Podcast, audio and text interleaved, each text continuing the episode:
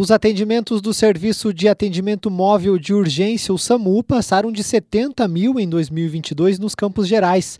De acordo com o consórcio intermunicipal do serviço, o número representa um aumento de cerca de 45% em relação ao 2020 e 5% com 2021. A média de atendimentos é de 6.600 por mês. Por dia, são quase 300 ocorrências. O consórcio começou a operar em 2019 e é responsável pelo atendimento móvel de urgência na região dos Campos Gerais, onde atua em três regionais de saúde que somam 27 municípios. A diretora técnica do SINSAMU, Kelly Kravichinchin, explica como o atendimento funciona em locais que não contam com ambulâncias próprias. Nós temos bases descentralizadas e desses 27 municípios, nós temos municípios que não possuem viatura do SAMU. Então, por exemplo, a quarta regional de saúde, que é a regional onde a cidade de Irati é a cidade satélite, nós temos Guamiranga, Fernandes Pinheiros, Rebouça e Malé que não possuem base descentralizada do SAMU.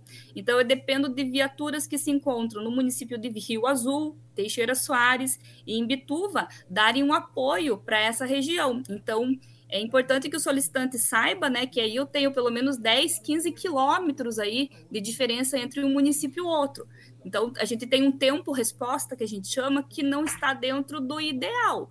O ideal é que, depois que entre a ligação no SAMU, na recepção, até que a viatura chegasse à vítima, o ideal seria que fosse no máximo uns 10, 15 minutos, né?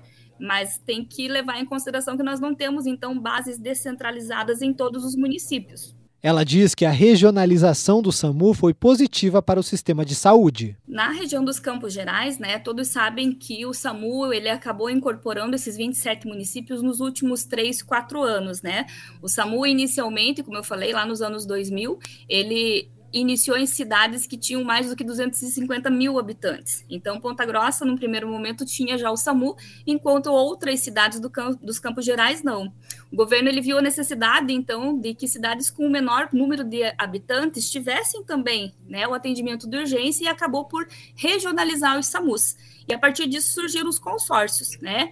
Então, de 2005, onde a gente teve o início do SAMU só em Ponta Grossa, nós só tínhamos uma cidade, né, Ponta Grossa, que fazia parte do, do atendimento de urgência. E hoje, em 2022, nós temos, então, os 27 municípios fazendo parte da, do consórcio.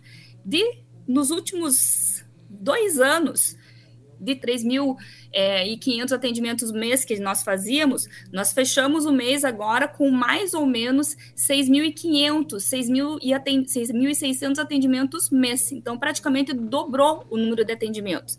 Isso mostra que a gente está conseguindo levar o atendimento de urgência e emergência para um número maior de população, da população dos Campos Gerais. Nós estamos conseguindo beneficiar um número maior da população se comparado com dois anos atrás. Né? Então, a média de atendimento atendimentos dia hoje fica mais ou menos em torno de 250, 300 atendimentos, dependendo da, do dia da semana, se está próximo ou não de fim de semana ou de feriados, isso acaba interferindo no número de atendimentos.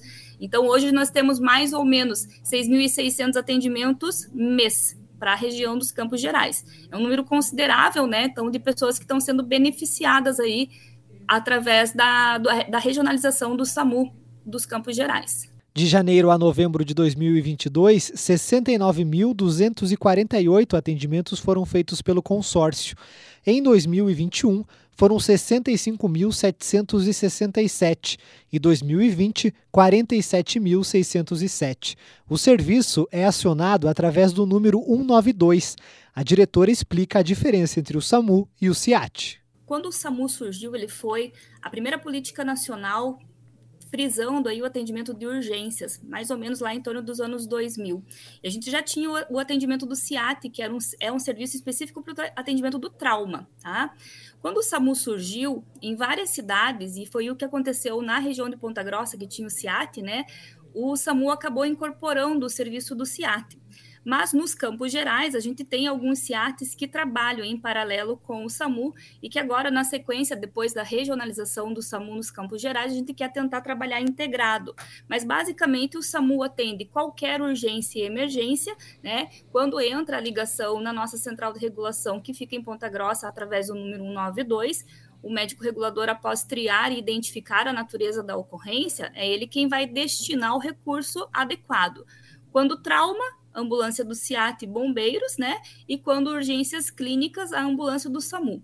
É, a ambulância do SAMU ela consegue atender tanto o trauma quanto o clínico, mas as ambulâncias do CIAT com os bombeiros elas têm uma configuração diferente, têm uma disposição de materiais diferentes e aí ela só consegue atender o trauma, não consegue atender as urgências clínicas. Basicamente é essa a diferença entre o SAMU e o CIAT, mas hoje o serviço ele trabalha integrado através da mesma central de regulação 192. Ela conta que na região 192 tem uma central que permite também o atendimento de traumas. Em Ponta Grossa, nós que éramos médicos do CIAT, nós passamos automaticamente a atender o SAMU, né?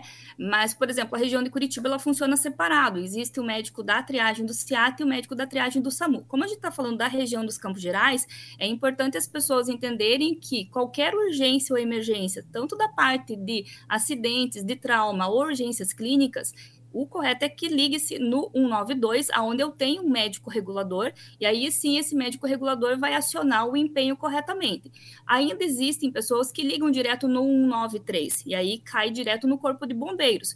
Os bombeiros eles acabam encaminhando a viatura quando trauma, e quando entram urgências clínicas, eles acabam ligando para nossa central. Isso acaba atrapalhando um pouco o andamento porque atrasa né, o atendimento.